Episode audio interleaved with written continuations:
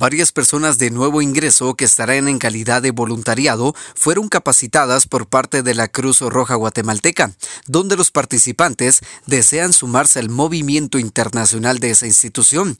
Esta capacitación se realizó en la unidad del Centro de Salud que se ubica en las cercanías del Palacio Maya de la cabecera departamental de San Marcos.